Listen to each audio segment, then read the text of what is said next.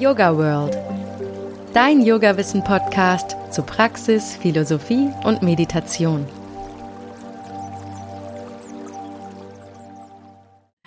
Hi und herzlich willkommen zum Yoga World Podcast. Heute geht's um Sozialarbeit durch Yoga. Was bedeutet das? Die vielfältigen positiven Wirkungen von Yoga auf unser Leben gelten ja mittlerweile als erwiesen. Yoga hilft gegen Stress, Schmerzen, Müdigkeit und so weiter und so fort. Yoga kann ganz einfach zu unserem Wohlbefinden beitragen, aber auch ganz konkret in Krisen oder anderen schwierigen Lebensumständen ein Anker sein. Oft wird Yoga sogar therapiebegleitend eingesetzt. Jedoch hat nicht jeder Mensch ohne weiteres Zugang zur Yoga-Praxis und zum Yoga-Wissen. Und genau hier setzt soziales Yoga an. Meine heutige Gästin Cornelia Brammen hat 2014 den Verein Yoga für alle e.V. ins Leben gerufen und widmet sich seitdem leidenschaftlich dem sozialen Yoga. Hallo Conny, ich freue mich, dass du dabei bist. Hallo Susanne, ich freue mich auch sehr, dass ich hier sein darf. Conny, erzähl doch mal, äh, was macht ihr denn so bei Yoga für alle? Beziehungsweise das Projekt heißt Yoga hilft, oder? Also, das Programm heißt Yoga hilft und der Verein, hast du ja schon gesagt, heißt Yoga für alle e.V. Und in diesem Programm Yoga hilft haben wir verschiedene Formate. Also für Kinder, das ist unser Programm, also unser Format Prävik, Prävention in der Grundschule. Und für Menschen 60 plus in Altersarmut haben wir das Format OMI.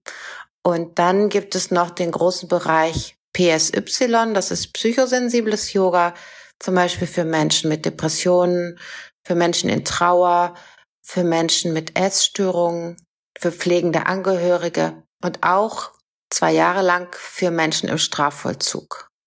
Was heißt zwei Jahre lang? Das macht ihr jetzt nicht mehr oder seit zwei Jahren? Wir haben es zwei Jahre gemacht und dann kam der Lockdown und das war natürlich im Strafvollzug äh, besonders brisant, weil da alles externe gecuttet wurde. Mm, ja, okay, klar. Aber vielleicht könnt ihr ja wieder anfangen. ja, das hoffen wir, denn ähm, es ist tatsächlich so, dass Yoga im Strafvollzug das gibt es ja auch, Gott sei Dank, in einigen Städten. Und ähm, ich bin da wirklich zu der Auffassung gekommen, dass wir als Gesellschaft uns ernsthaft überlegen müssen, wen wir wegsperren und wie wir mit diesen Menschen umgehen. Ich glaube, da muss unsere Gesellschaft noch eine Menge lernen. Weißt du, ich finde das so interessant mit dem sozialen Yoga, weil ich habe ja zum Beispiel in meiner Yogalehrerausbildung bestimmt schon 30 Mal gehört, Yoga ist für jeden Körper, man kann es für alle anpassen, jeder kann Yoga machen.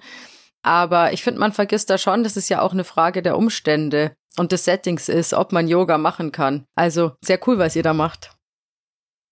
Ja, und ähm, tatsächlich hat sich so rausgestellt im, im Lauf dieses Jahres, ich habe da viel drüber nachgedacht, was ist denn wirklich der, also was ist denn der große Unterschied? Und ähm, tatsächlich ist es so, dass wir jetzt sagen, wir leisten durch Yoga hilft einen Beitrag zu sozialer Arbeit. Also wir machen, wir können nicht soziale Arbeit, das ist das Besondere, sondern wir können Yoga. Und zwar das Beste aus dem Yoga, das nehmen wir und gehen damit in den Sozialraum.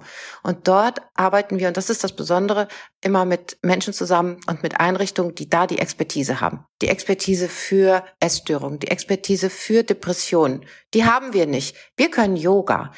Und wir sagen eben, wir bringen das Yoga zu Menschen, die nicht zum Lifestyle-Yoga gehen können. Das finden manche blöd, diesen Ausdruck. Aber es trifft es hundertprozentig. Lifestyle-Yoga ist wundervoll und übrigens auch, äh, finde ich, gesellschaftlich relevant. Gerade in diesen Zeiten unter Corona, in diesen extrem belastenden Zeiten der Verunsicherung, in denen wir leben, Klimakatastrophe, Krieg in Europa, äh, die Pandemie immer noch nicht ganz weg. Und ähm, da stabilisiert Yoga auch im Lifestyle-Bereich.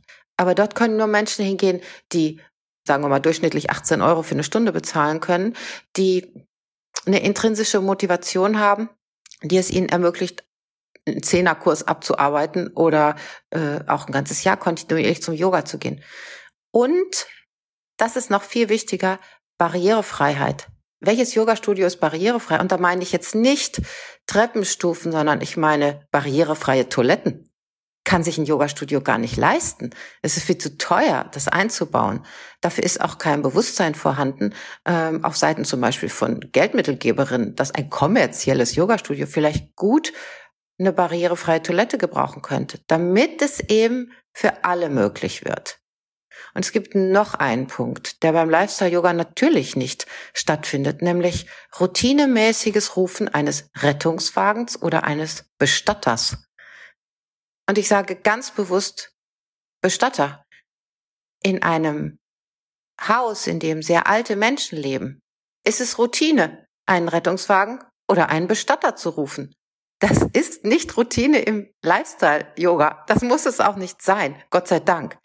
Aber bei Yoga hilft, ist das alles abgedeckt, weil wir Partnerinnen haben, für die bestimmte Dinge Routine sind, für die zum Beispiel auch Barrierefreiheit unverzichtbar ist, bis hin zu den Toiletten. Ja.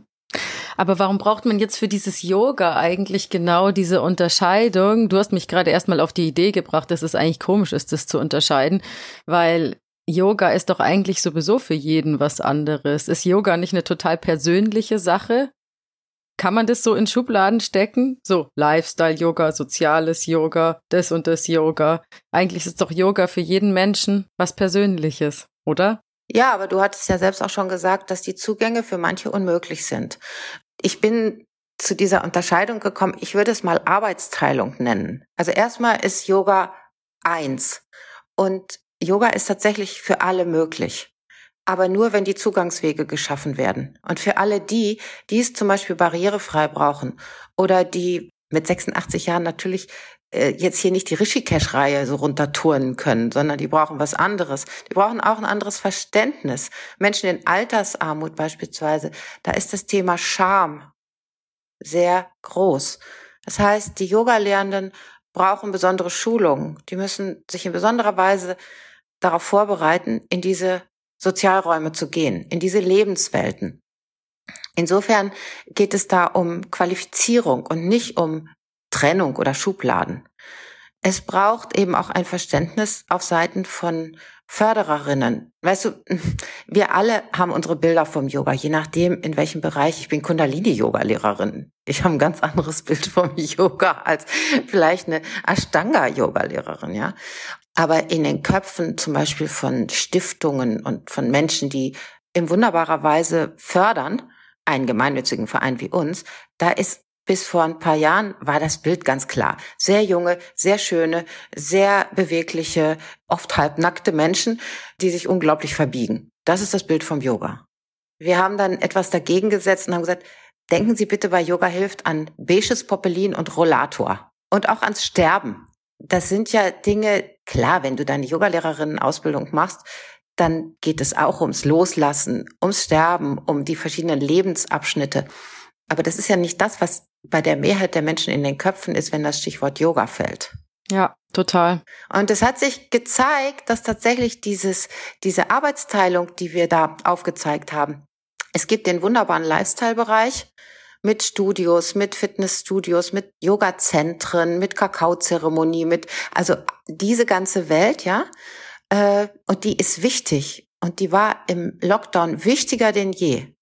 Und ich finde es katastrophal, dass so viele Yoga-Studios aufgeben mussten, weil es einfach nicht mehr funktioniert hat und weil viele Teilnehmerinnen in den Online-Bereich gewechselt sind. Und dort war vieles kostenlos. Das ist problematisch. Vielleicht kommen wir da später noch drauf. Ich finde, Yoga hat, muss einen Preis haben. Das wird immer wichtiger. Soziales Yoga, das nochmal zum Abschluss, ist auch sehr teuer. Denn bis wir eine Stunde soziales Yoga geben können, müssen wir viele Gespräche führen, viel Aufklärung betreiben, viel ähm, Vertrauen herstellen. Denn es ist ja nicht selbstverständlich, dass Menschen, die mit, sagen wir mal, Depressionserkrankten zu tun haben, ein Gefühl oder ein Bewusstsein dafür haben, dass Yoga da helfen kann. Im Gegenteil, die sagen dann, äh, was, wie stellen Sie sich das vor? Unsere Gäste, unsere ähm, Klientinnen haben eine Psychose, die können doch kein Yoga machen. Ja, doch, können sie, wenn es richtig eingebettet ist. Weil du jetzt diese Unterscheidung nochmal genauer beschrieben hast, habe ich mir gerade so gedacht, das ist vielleicht jetzt der Status quo, aber eigentlich kann es ja sein, dass Yoga in der Zukunft viel inklusiver ist, dass das alles mehr verschmilzt, diese beiden Bereiche. Was ist denn da so deine Zukunftsvision?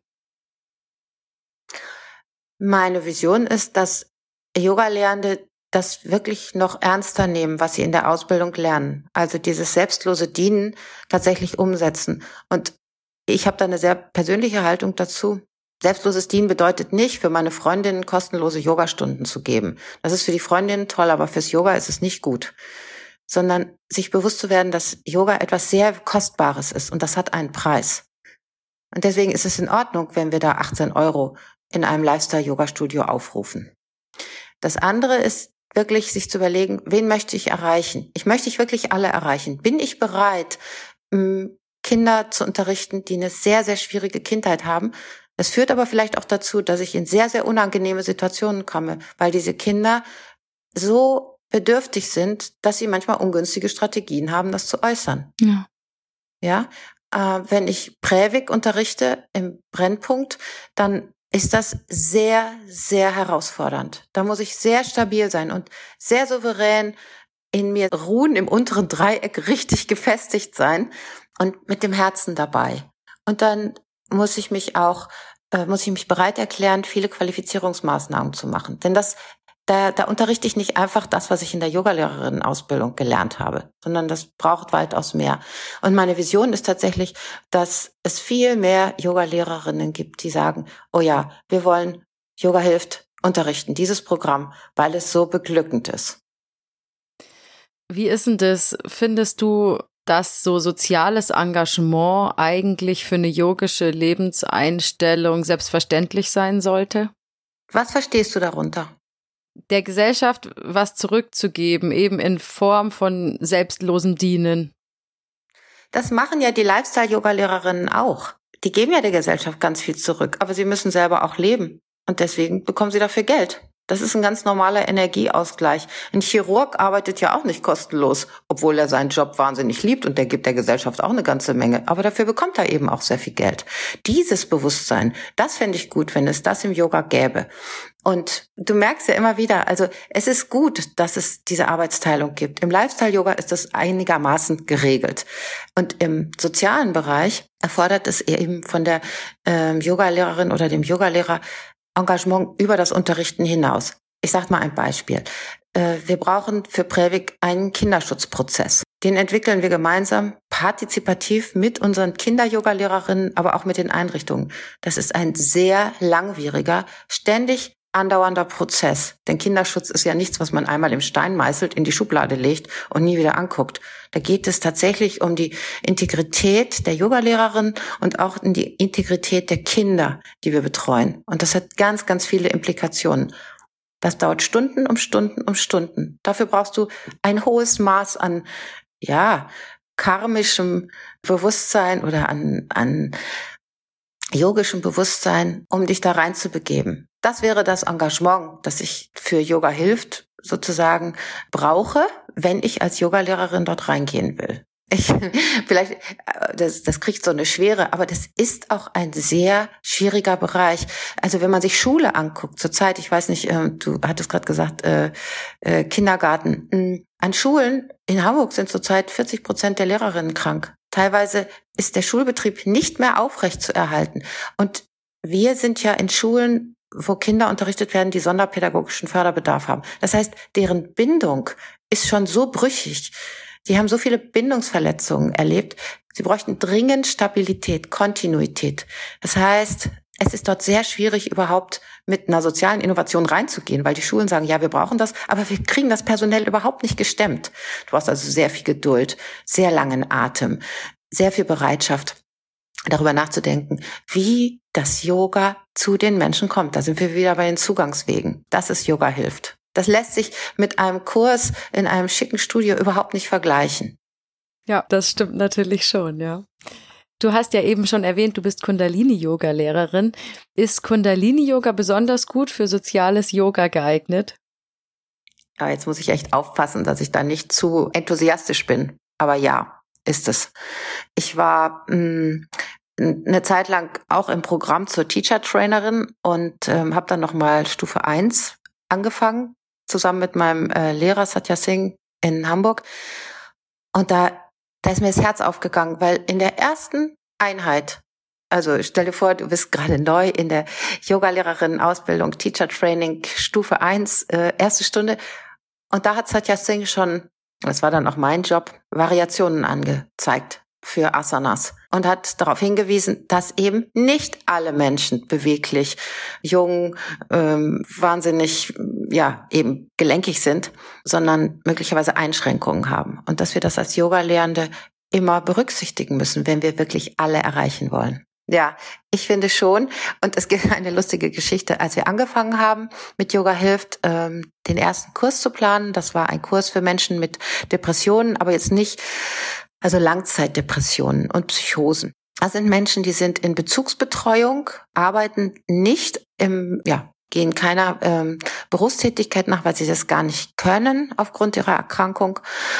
Und natürlich haben sie jetzt kein besonders ausgeprägtes Bewegungsverhalten. Und äh, die Yogalehrerin äh, kam aus dem Ashtanga, die den Kurs geben sollte, unsere erste. Und hatte auch einen sozialpädagogischen Hintergrund. Das haben übrigens sehr viele Yogalehrerinnen bei uns oder sind Logopädinnen oder haben noch eine Zusatzausbildung. Aber jedenfalls, zwei Wochen bevor es losgeht, sag ich so in einem Nebensatz, aber du weißt schon, dass es dann auf dem Stuhl ist, weil aufgrund ihrer ähm, mangelnden Bewegung sind die nicht so fit müssen wir auf den Stuhl. Und sie so, äh, das, wieso auf dem Stuhl? Das kann ich ja gar nicht.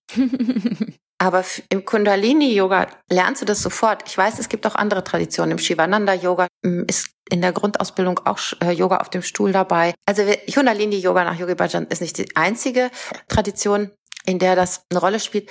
Aber es ist ja auch nicht so eine haltungszentrierte Yoga-Tradition. Also es geht da wirklich mehr um die inneren Prozesse. Und in, also das, was, was immer, gibt doch diesen Insta-Post, Yoga ist nicht das, was, äh, ist das, was passiert, während du versuchst, deine Zehenspitzen zu erreichen und nicht, dass du sie erreichst, so sinngemäß. Also Kundalini-Yoga ist eben dieses Yoga der Transformation und deswegen ist es auch so toll, im Sozialraum. Es geht wirklich um Selbstwirksamkeit, dich mit deiner Kraft zu verbinden, dein Potenzial zu entdecken, dein höchstes Selbst. Und einer meiner Lieblingsbegriffe ist eben Purusha, das Bewusstsein meines inneren Lichts. Denn alle unsere Teilnehmerinnen haben in der einen oder anderen Form den Zugang dazu verloren, dieses Bewusstsein, oder hatten es noch nie. Wir haben Teilnehmerinnen bei OMI, also die sind ja dann im Durchschnitt so 80 Jahre alt, ist eine ganz andere Generation. Und wenn ich denen sage, es ist dein Geburtsrecht, glücklich zu sein, da fangen die an zu weinen, weil die es noch nie gehört haben. Oh Gott, fange ich auch gleich an zu weinen. Ja, also ich sage ja auf deine Frage. Aber ihr unterrichtet auch andere Yoga-Stile, oder?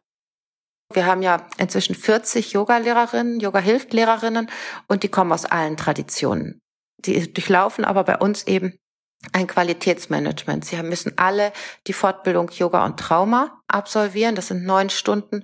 Unsere OMI-Lehrerinnen müssen die ähm, OMI-Fortbildung absolvieren, wo wir übrigens, also das, da mache ich jetzt richtig Werbung, weil es so toll ist. Wir sind das, glaube ich, die einzige Ausbildung im Seniorenbereich. Wir arbeiten mit dem GERD. Und der Gerd ist der gerontologische Testanzug. Das heißt, du musst den Sonnengruß sozusagen im Stadium einer 86-Jährigen machen. Und dann weißt du, warum bestimmte Dinge im Seniorinnen-Yoga nicht gehen. Der Gerd, den haben wir angeschafft für sehr viel Geld, aber es ist einfach so großartig. Die Yogalehrerinnen, die da schon mitgemacht haben, diese Fortbildung mit diesem Alterssimulationsanzug, die waren begeistert. Und tatsächlich suchen wir dringend OMI-Lehrerinnen in München und in Hamburg. Also wenn du das hier hörst und immer schon mal mit dem Gedanken gespielt hast, Menschen jenseits der 60, auch mit 70, 80, 90 zu unterrichten, dann ist OMI das Format, bei dem du das tun kannst. Und wir begleiten eben unsere Yoga-Lehrerinnen dabei. Ja, werde ich dann auf jeden Fall auch nochmal weiterempfehlen. Klingt spannend. Ich muss jetzt aber schon nochmal kurz fragen, also Yoga hilft ist ja ein Riesenprojekt, das ihr da auf dem Boden gestampft habt. Mich würde schon interessieren, wie es dazu kam. So, so ganz am Anfang. Ja, wieso ist es entstanden? Weil es dringend nötig war. Weil es getan werden musste. Es musste, es sollte in die Welt kommen. Es gab mehrere Impulse und, wie soll ich sagen, glückliche Umstände, die zusammengekommen sind. Also ich war selber krank und habe dann durch Yoga praktisch noch den recht, richtigen Kick bekommen, wieder zu mir selbst zu finden. Durch Kundalini-Yoga natürlich. Und dann äh, gleichzeitig war ich in einem Change-Programm bei meinem damaligen Arbeitgeber, bei Burda. Die haben es war ein sehr kleines Fenster, in dem sowas passiert ist, Journalistinnen zu Projektmanagerinnen ausgebildet. Also mit dem Change-Prozess, das ist dann nicht so toll gewesen, aber ich hatte das Glück, eine Projektmanagerinnen-Ausbildung zu bekommen. Und da sollten wir in der ersten Stunde aufschreiben, was so unsere Vision, irgendeine Vision. Und zu dem Zeitpunkt hatte ich meine Yogalehrerinnen-Ausbildung gerade fertig, Stufe 1, Kundalini. Und da bin ich rausgegangen mit dem Gefühl, die nächste die Idee, die ich habe, die setze ich um. Ich tue es einfach. Also ihr kennt das alle, wenn ihr Teacher Trainings gemacht habt, danach denkst du wirklich, du kannst die Welt aus den Angeln heben oder zumindest das Unmögliche möglich machen. Und dann habe ich da auf einen Zettel geschrieben in dieser Projektmanagement-Ausbildung Yoga für alle. Und das nächste, was dann dazu kam, war ein Termin. Ich war Beauty-Redakteurin bei Fit for Fun. Und es war ein Termin mit dem Fußballer Christoph Metzelder. Der ist jetzt abgetaucht, aber damals war er nicht nur Testimonial für so eine Fußschaumcreme-Technologiefirma, sondern auch Geschäftsführer von Jung von Matt Sports. Das ist eine große Werbeagentur, ähm, eine der führenden. Und wir haben uns super gut verstanden. Und er hat gesagt, wenn ich mal irgendwas brauche für die Yoga-Nacht, da kommen wir ja vielleicht auch noch drauf, die veranstaltet ja Yoga für alle e.V., die lange Nacht des Yoga. Wenn ich ja mal irgendwas brauche, dann sollte ich auf ihn zukommen. Und dann war es wirklich so, dass wir die erste lange Nacht des Yoga 2014 gemacht haben. Das Gespräch mit Christoph Metzelder und dieses Projektmanagement-Dings war 2013. Und als ich dann gesagt habe, okay, wir machen die lange Nacht des Yoga als Event Yoga für alle, dann hat noch ein Freund gesagt, mach das doch als Charity. Genau, es war auch noch so ein Impuls. Haben wir den Verein gegründet. Alles 2014. Vereinsgründung im April. Lounge, lange Nacht des Yoga am 21. Juni, also zur Sommersonnenwende. Und da hat Christoph Metzelder mit seiner Agentur Jungformat Sports hat uns, ihr kennt wahrscheinlich alle diese schwarz-weißen Oms. Das ist ja unser Key Visual sozusagen. Und die haben uns das damals pro bono entwickelt, was sensationell war. Wirklich absolut sensationell. Das heißt, meine Krankheit, die Kraft, die ich im Yoga dann wiedergefunden habe und viele tolle Tipps von außen, die haben dazu geführt, dass es tatsächlich jetzt Yoga hilft gibt. Mhm. Kannst du jetzt noch mal ganz kurz einfach aufzählen, in welchen Bereichen ihr tätig seid, noch mal so als Zusammenfassung? Ich bin jetzt bisschen durcheinander gekommen. es ist auch sehr viel. Ähm, also das Programm heißt Yoga hilft. Und dann gibt es folgende Formate.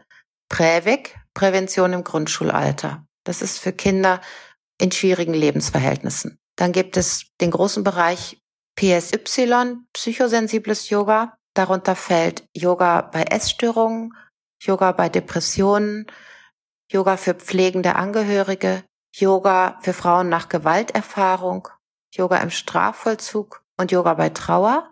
Und dann haben wir das Format OMI, Yoga für Menschen 60 plus in Altersarmut.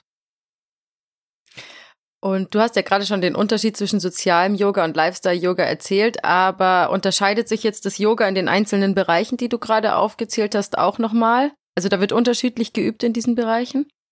Also Kinder-Yoga und Sendira und Yoga entscheiden sich ja automatisch extrem Ach voneinander. Nee, die können doch alles Gleiche machen. ja. ja, okay, die beiden, da ist es jetzt offensichtlich, aber vielleicht ist es bei Essstörungen und im Frauenhaus nicht unterschiedlich oder schon? Es ist immer traumasensibel, denn alle unsere Yoga-Hilftlehrerinnen haben ja diese Fortbildung in Yoga und Trauma. Also es ist eben sehr, sehr wichtig zu wissen, was ist mein Job als Yogalehrerin, wenn ich im Sozialraum unterrichte und auch was nicht. Da geht es sehr viel bei uns drum. Was ist meine Haltung? Denn das ist, das muss ich an dieser Stelle mal ganz genau sagen. Wir heilen nicht und wir machen keine Therapie. Wir machen Yoga rein und klar. Das heißt auch, dass unsere Yoga-Hilftlehrerinnen über das Yoga hinaus nicht in Kontakt mit ihren Teilnehmerinnen sind. Es gibt keine WhatsApp-Gruppen, es gibt äh, keine Gespräche drumherum. Die Teilnehmerinnen, das ist, glaube ich, das Besondere und das ist über alle Kurse gleich, sollen in dieser Yoga-Hilfzeit eine neue Erfahrung mit sich machen. Und nehmen wir jetzt mal das Beispiel Depressionen. Wenn ich dann mit denen ganz viel spreche, dann agieren sie in ihrem vertrauten Muster, also viel von ihren Problemen zu erzählen, von ihrem Schmerz, äh, von ihrer Kraftlosigkeit. Wir schaffen aber 60 Minuten, in denen sie ihre Kraft spüren, denn die ist ja immer da. Nur manchmal ist der Zugang dazu verstellt. Also Yoga ersetzt keine Therapie, aber es hat sich als therapiebegleitende Maßnahme ja mittlerweile schon etabliert. Warum? Weil es in Selbstwirksamkeit führt. Also Yoga hat das unglaubliche Potenzial, Menschen mit sich selbst zu verbinden. Ich meine, das heißt ja auch Yoga. Wir wissen das alle. Das wissen übrigens die meisten Menschen nicht. Also die Mehrheit der Leute denkt bei Yoga an alles Mögliche. Und dann sage ich mal, Yoga heißt Verbindung. Verbindung erst zu mir. Und wenn ich mit mir gut verbunden bin, dann kann ich mich auch wieder mit der Welt verbinden. Und ähm, ja, das im Grunde die ganze Magie. Und deswegen wächst die Akzeptanz auch im Sozialraum, bei den Wohlfahrtsverbänden, bei den Beratungsstellen für ein zielgruppenspezifisches Yoga, wie es Yoga hilft, eben ermöglicht, aber immer in Verbindung, da haben wir sie wieder, die Verbindung mit der Expertise der Einrichtungen. Wir gehen mit Yoga hilft in den Sozialraum und wir haben Yoga im Gepäck und nichts anderes. Ja. Aber total schön, dass das jetzt, sag ich mal, Yoga diesen Status bekommt, wirklich gesellschaftlich relevant zu werden. Also jetzt mal so, wenn es mehr Menschen einfach besser geht, dann geht es ja natürlich auch der Gesellschaft besser und so weiter und so fort. Und da ähm, würde ich gern nochmal auf diesen Präventionsgedanken zurückkommen, den ihr habt, weil ihr unterrichtet ja auch Kinder im Grundschulalter schon mit dem Gedanken der Prävention. Kannst du das mal beschreiben? Ja, da geht es um Prävention des Schlimmsten im Grunde. Denn ich hatte ja vorher gesagt, es sind Kinder mit sonderpädagogischem Förderbedarf. Das heißt, da sind schon sehr viele Verletzungen erfolgt. Es sind teilweise Kinder, die Zeichen schwerster Traumatisierung zeigen. Und äh, wir wissen aus der Traumaforschung, dass das Risiko äh, für Menschen, die so eine schwierige Kindheit hatten, später an Depressionen, Sucht, ja, Depression und Sucht zu erkranken, äh, das geht bis hin zu einer erhöhten Suizidgefahr. Es ist Schulabbruch dabei und das Risiko, straffällig zu werden. Also das sind ja alles äh, Risiken, die sind so eklatant, dass eigentlich viel mehr passieren müsste, um das zu verhindern. Aber Fakt ist, bei allem Reichtum in Deutschland gehen wir nicht gut mit Kindern um. Es gibt ja gerade eine große Diskussion äh, darum, Kinderrechte ins Grundgesetz zu bringen. Ich war gerade am Sonntag auf einer Preisverleihung hier im Hamburger Rathaus und da ist deutlich geworden, es gibt tatsächlich gesellschaftliche Strömungen, die das verhindern wollen dass die Kinderrechte ins Grundgesetz gekommen und da wurde daran erinnert, wie viel Widerstand es auch gab damals, als es darum ging, äh, das Schlagen von Kindern einfach strafrechtlich zu ahnden es gab wirklich breite Bevölkerungskreise, die fanden so ein Klaps oder auch mehr, der macht ja nichts, ne? Und jetzt ist wieder die Debatte mit den Kinderrechten, denn tatsächlich, wenn man Polizeiberichte liest, was Kindern angetan wird, ist unfassbar. Und da braucht es eine andere Haltung in der Gesellschaft. Und deswegen braucht es unbedingt das Festschreiben der Kinderrechte im Grundgesetz. Hm, was wir dort präventiv schaffen können, wenn alle Rahmenbedingungen stimmen, also wenn die Schulen genug Personal haben, wenn die auch wirklich alle kommen können, weil sie gesund und stabil sind, dann wirkt Prävik tatsächlich sehr schnell. Die Kinder können schneller mit sich in Stille sein, was ein hoher Wert ist bei Kindern, die normalerweise sehr wepsig sind und sehr aufgedreht. Die Kinder können besser zuhören. Das ist enorm wichtig, um lernen zu können. Die Kinder nehmen sich selbst besser an. Das zeigt sich daran, dass sie untereinander weniger ätzend übereinander sprechen. Also Kinder können ja auch richtig gut mobben. Also mobben in Anführungszeichen. Die können sehr verletzend sein. Aber und all das bei Prävik werden eben die Trainerinnen sehr geschult. Die bekommen Schulungen in Bindung und Yoga. Das ist eine ganz wunderbare Fortbildung, die ich allen nur empfehle. Und gewaltfreie Kommunikation und Yoga. Gewaltfreie Kommunikation nach ähm, Rosenberg als, als Werkzeug. Also es geht ja auch darum, zu sich selbst zu schauen als Yogalehrerin. Also Selbstreflexion. Weil wenn ich mit Kindern arbeite, die schwer traumatisiert sind, dann ist die Gefahr, dass meine Bindungsverletzungen aktiv werden. Und ich muss immer schauen, ist das jetzt meins oder ist es das Kind? Und wie gehe ich damit um? Also diese Souveränität und diese Leerheit, das Nicht-Reagieren, das ist ja die höchste Kunst überhaupt im Yoga. Aber wenn ich dann eine sehr ähm, herausfordernde Situation habe, dann brauche ich Methoden, dann brauche ich Schulung, dann brauche ich Supervision und all das gibt es bei uns. Und dann kann Prävik wirklich präventiv bei den Kindern wirken, dahingehend, dass sie in sich ihre Kraft spüren, dass sie ihr Potenzial möglicherweise erkennen, dass sie überhaupt erst nervlich, dass ihr Nervensystem in der Lage ist, runterzufahren und dann erst können sie lernen. Ich sage mal ein Beispiel ist, ähm, wir haben von einer Schule die Rückmeldung bekommen, dass ein Kind neun Jahre alt, wir, wir, wir verwenden ja diesen Begriff Systemspringerin und dieses äh, Kind fiel unter dem Begriff, das lief praktisch nur schlagend durch die Gegend, weil es überleben muss. Das ist ein Überlebensmodus. Und dann hat die Schule zurückgemeldet, also das Kind hat jetzt so ungefähr anderthalb Jahre bei Prävik teilgenommen, dass es auf einmal, wenn es unter Strom gerät, das sind ja so Hyper-Arousal-Verfassungen, das läuft autonom ab, da kann das Kind gar nichts dafür, dass es dann aber schafft, sich rauszunehmen, es verlässt dann zum Beispiel den Klassenraum und macht Yoga. Die waren platt in der Schule und lassen das auch zu. Das ist übrigens enorm aber weil sie spürt, weil Selbstregulation, die Fähigkeit zur Selbstregulation ist so wichtig. Und da kann Yoga, also Prävik, ansetzen. Wahnsinn. Es flasht mich total, die Geschichte. Und schön. Aber ist es eigentlich überhaupt wissenschaftlich bewiesen? Also Klar, Beispiele kannst du bringen, aber gibt's schon Wissen? Nee, wissenschaftlich bewiesen ist jetzt falsch ausgedrückt. Ich fange nochmal an. Ähm, gibt's wissenschaftliche Studien bereits über die Wirkung von Yoga in diesem Bereich, also im Bereich mit Kindern oder vielleicht auch überhaupt im sozialen Sektor?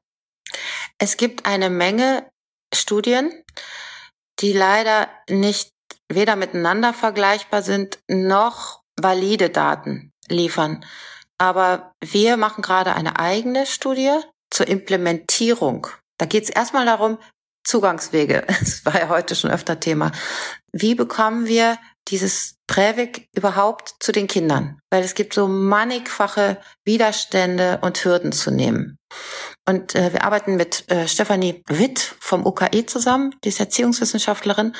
Und alles, was jetzt gerade rund um Prävik in Hamburg passiert, wird wissenschaftlich evaluiert. Und dann am, ich weiß nicht, vom 22., 23. oder 24. Juni gibt es einen großen Kongress in Hamburg, der heißt ähm, Sports Medicine and Health Summit. Und da stellen wir die Ergebnisse dieser wissenschaftlichen Evaluierung vor.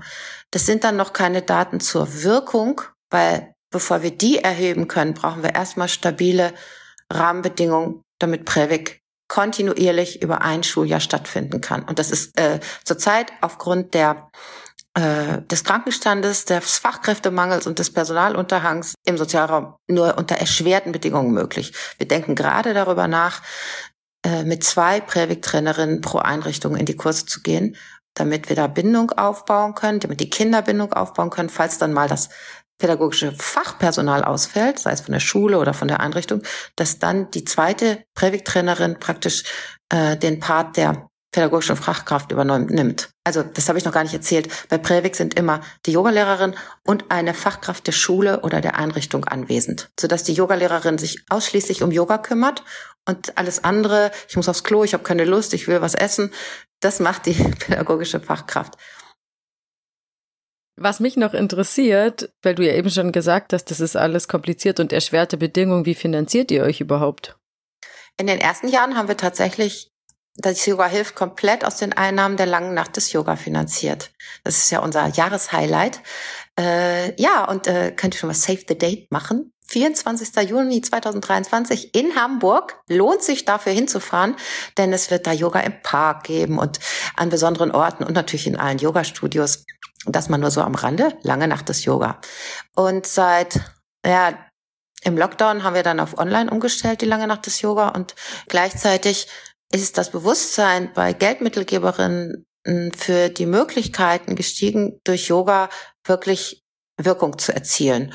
Und äh, wir haben unser Fundraising aufgebaut und sind da sehr erfolgreich. Das heißt, inzwischen kommen 80 Prozent unserer mh, Einnahmen aus Fundraising. Wir werden richtig toll begleitet von großen Stiftungen. Die Beisheim Stiftung ist darunter, die äh, Postcode Lotterie, Und wir haben jetzt gerade die Zusage für eine Förderung durch die Wirtschaftsbehörde Hamburg bekommen, was sehr besonders ist. Das zeigt sich, mm, dass wir im Bereich soziale Innovation wahrgenommen werden. Also darauf, ja, sind wir stolz. Ist stolz ein gutes Gefühl? Ja, wir sind stolz. Ich sage das einfach mal so. Aber es hat uns unglaublich gerührt, dass, dass wir das geschafft haben. Dazu muss ich sagen, ich spreche hier nicht für mich, sondern das alles ist möglich, weil wir in der Geschäftsführung zu zweit sind. Birgit Köhler ist seit 2020 Vorstand bei Yoga für alle e.V. und gemeinsam stemmen wir all das. Das ist echt wunderbar. Auch Kundalini Yoga-Lehrerin, aber sie bringt noch ihre Expertise als Wirtschaftsinformatikerin mit, was sensationell ist. Und wir haben fantastische Yogalehrerinnen und wir haben eben auch eine fantastische, wir nennen das zweite Ebene. Das sind zwei bisher noch Mini-Jobberinnen, die insgesamt zwölf Stunden äh, die Woche für uns arbeiten. Und das werden wir auch aufstocken. Also erstens, ich mache das überhaupt gar nicht mehr alleine. Äh, habe ich überhaupt auch noch nie alleine gemacht. Es gab immer Menschen, die das Yoga hilft unterstützt haben. Aber jetzt haben wir ein Team, das auch stabil im Hauptamt die Organisation trägt. Und das wird finanziert und das ist wirklich sensationell, dass wir auch Förderung für Personalkosten bekommen. Sehr ungewöhnlich. Hm. Ich muss jetzt aber noch mal kurz was anderes fragen.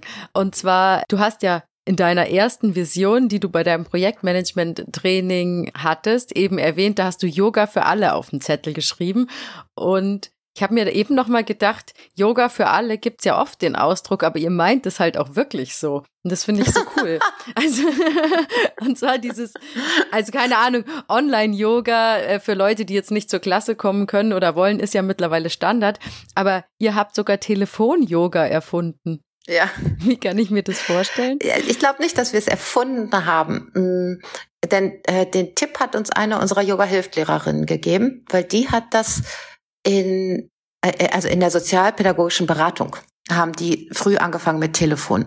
Und dann habe ich gesagt, Mensch, das müssen wir doch auch mit Yoga können. Und das, was wir gemacht haben, war, das wirklich äh, systematisch zu entwickeln. Was braucht es, damit es für die Yogalehrerin funktioniert, damit es für die Teilnehmerinnen funktioniert, damit es für unsere Partnerinnen im Sozialraum funktioniert? Wie schaffen wir die Zugänge? Äh, wie beachten wir DSGVO? Das hat ja total viele Implikationen. Und das haben wir gemacht, tatsächlich im Lockdown, so dass wir dann, ich glaube, wir haben 400 mal 30 Minuten Einzel-Yoga nur per Telefon mit Menschen 60 plus und auch mit äh, Menschen bei Depressionen gemacht. Und für alle Beteiligten, ich habe das zum Teil auch angeleitet, es, ich empfehle das allen Yoga-Lehrenden, weil es schärft unglaublich die Art, wie du anleitest. Weil du siehst die Teilnehmerin nicht. Das hat ganz viel mit Vertrauensaufbau zu tun, mit Hinhören, aber auch mit Motivieren, dass die, so eine 86-Jährige, die sagt nicht, wenn sie was nicht kann. Das findet in ihrem äh, Selbstverständnis gar nicht statt. Dann merkst du aber, dass sie auf einmal ganz still wird und praktisch gar nicht mehr atmet. Und dann habe ich gesagt, Sag mal, machst du eigentlich noch was? Ja, aber ich kann, ja, so mit dem Arm. Und dann sag ich, ja, was mit deinem Arm? Und dann rauszukitzeln, dass sie den Arm einfach gar nicht heben kann, weil das nämlich weh tut. Und das dann zu sagen, das verstärkt natürlich den Effekt des Yoga, dieses, die Selbstwahrnehmung und auch der liebevolle Umgang mit mir selbst. Ja, all das ist bei Telefon-Yoga passiert. Also die Yogalehrerinnen haben uns bestätigt, dass sie dadurch unglaublich viel fürs allgemeine Unterrichten gelernt haben. Und wir haben dadurch es geschafft, im Lockdown Yoga hilft weiter zu den Menschen zu bringen. Cool. Ja, Praxis ist ja immer wichtig. Ich muss jetzt noch kurz wissen, wie deine eigene Yoga-Praxis aussieht. Tägliche Meditation? Ja, ich mache jeden Tag Japchi, aber schon seit sechs Jahren. Und das ist automatisiert. Also wenn ich es nicht mache, dann, dann fängt mein Kopf von selbst an. Okay, cool. Und das Japchi, für alle, die das nicht kennen, das dauert ja, ja ungefähr 20 Minuten. Das ist halt ein, ein Gebet, eine Meditation. Ich kann die auswendig und ähm, Wenn's gut läuft, dann mache ich danach noch Sonnengrüße und Frösche. und ich habe tatsächlich wieder angefangen, abends grüne Energie, die Übungsreihe grüne Energie zu machen vom Kundalini Yoga. Die ist für äh, Reichtum und Prosperität, wobei Reichtum verstanden wird als die Möglichkeit, das zu tun, was wir wirklich von Herzen wollen.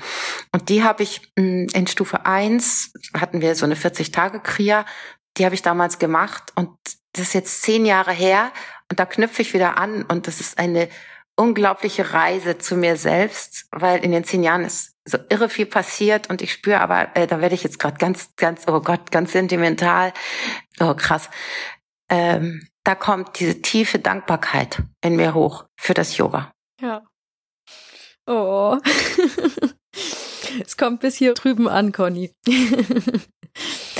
Und welche spirituellen Lehrer haben dich da besonders inspiriert? Du hast mir ja schon Satya Singh gesagt, dass der einen großen Einfluss auf dich hatte. Wen gab es da noch?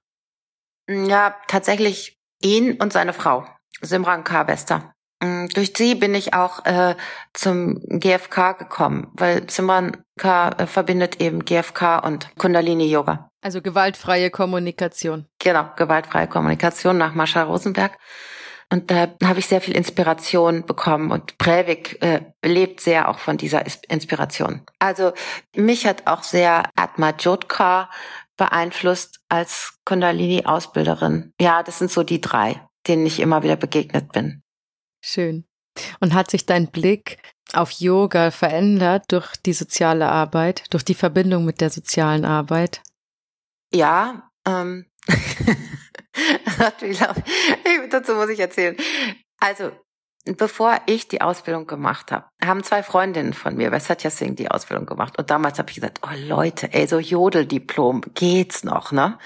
Und wirklich, ich, ich mache Yoga, seitdem ich mit meiner ersten Tochter schwanger war. Und das ist jetzt 36 Jahre her. Also von daher, ich kannte das, aber ich hatte nie, nie so diese vertiefte Yoga-Praxis. Mm, und dann war ich echt so, ätzend eigentlich, dass ich dachte, oh, muss das sein, ne? Und nachdem ich dann aus der Klinik zurück war und nochmal irgendwie pff, eine echte Delle hatte, hat dann Simran K. im Yoga-Unterricht zu mir gesagt, Conny, mach einfach die Ausbildung. Dann bekommst du alles, was du brauchst. Und ich so, ja, lol, kann ich mir überhaupt nicht vorstellen bei meiner Kraftlosigkeit. Und dann gab es sehr, sehr viele Momente, die gezeigt haben, das soll so sein. Zum Beispiel hat Burda meine Ausbildung bezahlt. Total abgefahren, wenn man sich das heute überlegt. Aber das war so ein Mini-Fenster im Universum, das sich geöffnet hat. Kurz und gut. Und dann, weiß ich noch, bin ich nach Tüschau gefahren äh, zu der Vertiefungswoche, zu der ersten Woche. Und ich kannte Satya Singh gar nicht. Ich hatte vorher noch nie Unterricht bei dem gehabt. Und ich bin dort hingekommen. Mein Mann hat mich da abgegeben. Der war so ein bisschen so, hm, was passiert jetzt? Und die erste Kriya, wir saßen da oben im Kreis, das war wie nach Hause kommen. Und dann, wenn du mich fragst, ob sich mein Blick aufs Yoga verändert hat, da habe ich das schon gespürt, aber in den Jahren jetzt mit Yoga hilft noch viel mehr. Es können wirklich alle Menschen Yoga machen. Und Yoga wirkt. Das ist mehr als irgend so ein Hokuspokus. Da ist eine tiefe Kraft drin. Es müssen nicht alle Yoga machen, aber es können. Perfekte Schlussworte. Wir haben jetzt ganz viel über die Möglichkeiten, Yoga in der sozialen Arbeit einzusetzen gehört, aber natürlich darf zum Schluss eins nicht fehlen, unser Mythbuster. Conny, was ist für dich der größte Mythos, der über Yoga kursiert? Der größte Mythos ist, dass es nur schönen, beweglichen, jungen, meist weiblichen Menschen vorbehalten ist. Und das sage ich wirklich aus dieser Überzeugung. Dieses Yoga für alle, das meinen wir ernst. Und äh, es wäre schön, wenn in mehr Menschen diese ähm, Erkenntnis reifen könnte, dass sie es ja mal ausprobieren könnten. Und dann können sie ja weiter Triathlon machen und alles Mögliche, aber vielleicht kombinieren sie es dann sogar, weil es ihnen so viel mehr bringt. Wunderbar. Dann danke ich dir recht herzlich für das inspirierende Gespräch, liebe Conny. Vielen Dank. Danke dir für deine schönen Fragen. Ja, gerne. Also, wer sich jetzt noch mehr über die Arbeit von Yoga hilft, informieren möchte, kann das natürlich einfach googeln oder die Website schreibe ich natürlich auch nochmal in die Show Notes rein. Und wenn ihr da draußen den Yoga World Podcast mögt und mich unterstützen wollt, dann abonniert, liked, teilt und bewertet ihn gerne. Auch über eine persönliche Weiterempfehlung und ein paar Kommentare mit Anregungen und Kritik würde ich mich sehr freuen. Und natürlich könnt ihr mir an podcast.yogaworld.de schreiben. Dann bis zum nächsten Mal bei Yoga World. Eure Susanne. Tschüss und äh, möge die Kraft mit euch sein. Der Yoga World Podcast. Jeden Sonntag eine neue Folge von und mit Susanne Moors auf yogaworld.de.